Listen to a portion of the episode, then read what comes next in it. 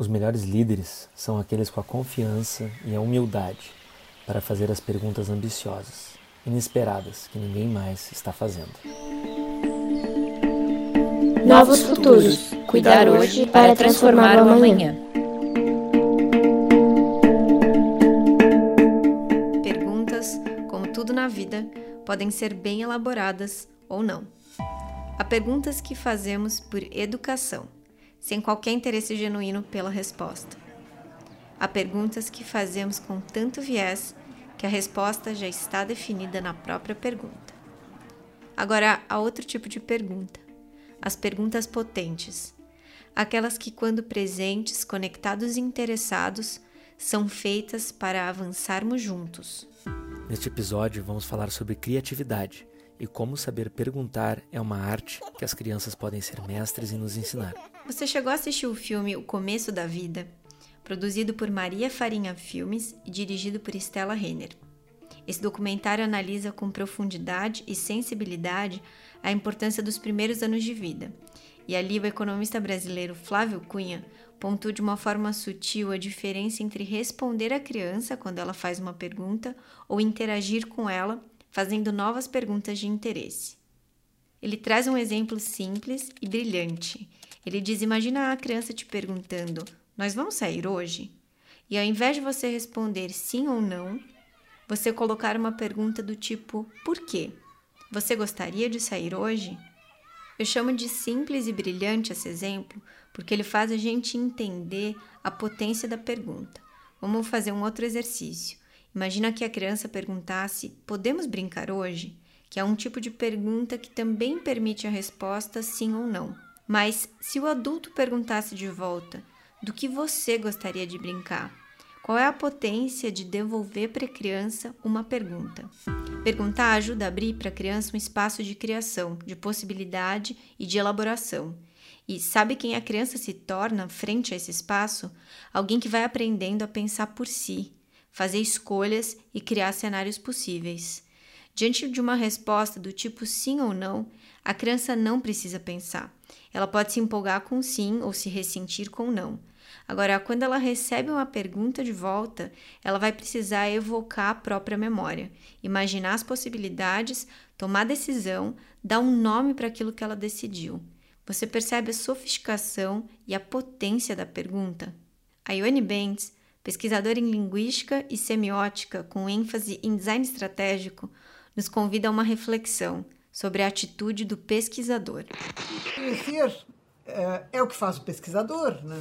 O pesquisador possui sempre um conjunto de perguntas, uma série de problemas que ele quer desvendar, uh, soluções que ele quer propor, e a sua pergunta mais normal, mais comum é: será?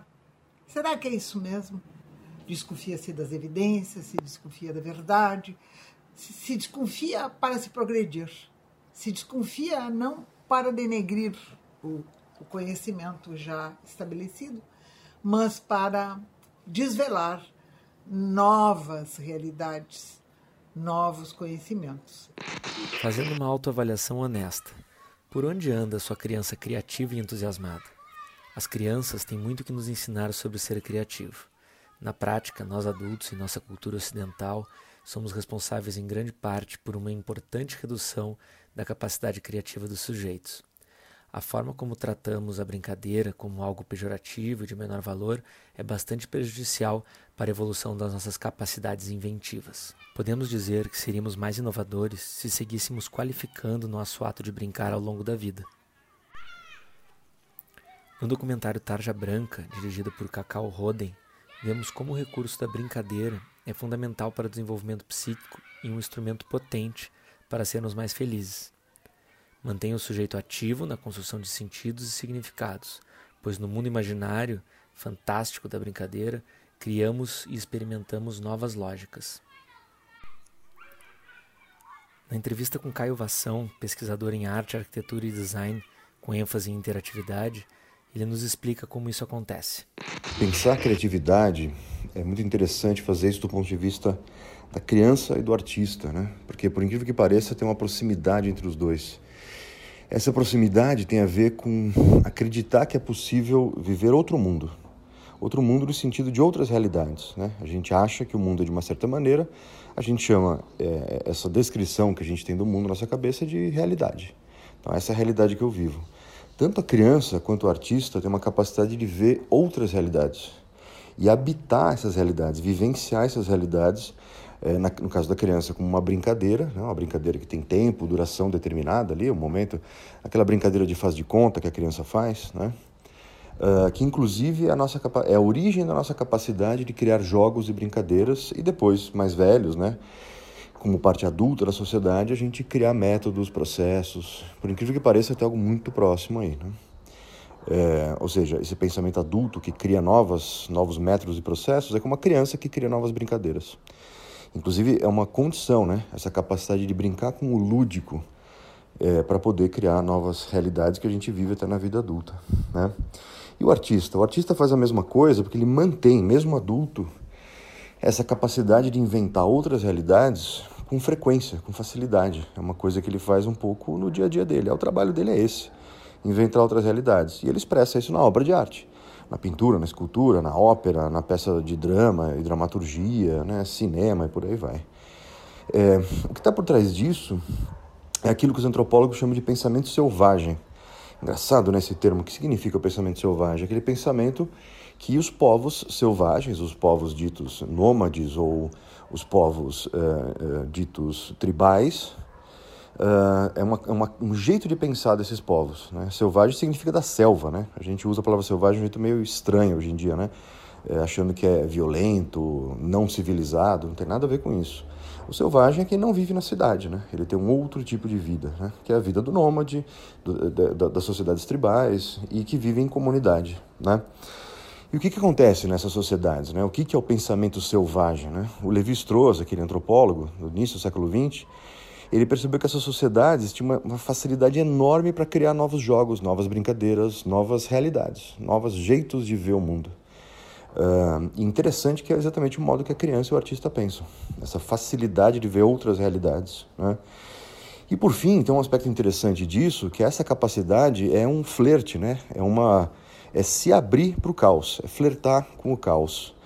E o que é o caos? Uma visão é, é, não muito ligado ao processo criativo, vê o caos como perigo. Né? E o caos, o caos pode ser de fato perigoso. Você não consegue fazer as coisas, você corre risco, você perde esforço, no caso de uma empresa, uma organização. Na, é, na, na, vida em sociedade de maneira mais ampla, o caos pode levar para problemas sociais, claro. Né? Mas do ponto de vista do artista, da criança e do pensamento selvagem, o caos é um aliado. É ali, brincando com o caos, que a gente consegue desmontar o mundo e montar de outro jeito, digamos assim. Né? Quando a gente está questionando a possibilidade de existência de outras realidades, a gente faz isso como, né? A gente olha para o mundo como uma série de, de características, aspectos, coisas, objetos, enfim. Aí a gente faz o quê? A gente decompõe, desmonta esses, esses objetos das relações que eles têm, né? do jeito que eles estão articulados e conectados no mundo, e conecta de outro jeito, de outra maneira. Só que nesse momento que a gente desconectou e ainda não conectou de outro jeito, esse momento intermediário é um momento, por princípio, caótico. É uma situação caótica. E muita gente fica muito incomodada com o caos. Mas é importante saber que esse flerte, essa brincadeira, né, esse, essa parceria com o caos é super importante para o processo criativo. Saber habitar o caos também é a capacidade de criar novas realidades. É claro que você não habita permanentemente o caos, a gente fica louco, né? Mas temporariamente, saber entrar e sair de uma situação caótica é muito importante. Inclusive, muitos métodos colaborativos, muitos métodos para explorar a criatividade envolve explorar o caos. Né? Uma técnica simples, bastante conhecida por todos, é o brainstorming, né? o toró de palpite, né? é, a tempestade cerebral, algo assim, né? que é aquele momento coletivo, várias pessoas batendo papo e existe uma série de princípios ali da interação no brainstorming que são um flerte com o caos. Todo mundo pode falar, existe uma sequência para as pessoas se escutarem, né? Mas todo mundo pode falar, nenhuma ideia é proibida, todas as ideias são bem-vindas. É, você pode propor ideias contraditórias entre si. Ou seja, você está flertando exatamente com a, com a impossibilidade de organizar aquilo tudo. Mas o brainstorming é sempre uma etapa necessária para você poder empreender alguma forma de criatividade. Ou seja, precisamos flertar com o caos. A criança, o artista e o nômade têm essa capacidade de flertar, brincar com o caos e saber o momento de abandonar o caos e ir para a ordem. Né? Entrar e sair da ordem, entrar e sair do caos. Sobre a desconstrução dos nossos padrões de comportamentos, padrões que nós constituímos na nossa infância levamos para nossa família, ainda exportamos para a escola e carregamos em todo o trabalho. Em todos os cenários de trabalho, nós carregamos aquele eu infantil que idealizava e que achava que tudo ia dar certo.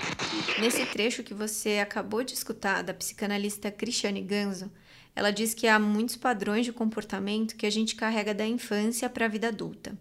Eu fico pensando que às vezes esses comportamentos já nem servem mais pra gente, como aquela roupa que perdeu sentido dentro do nosso armário, que já não nos cai bem.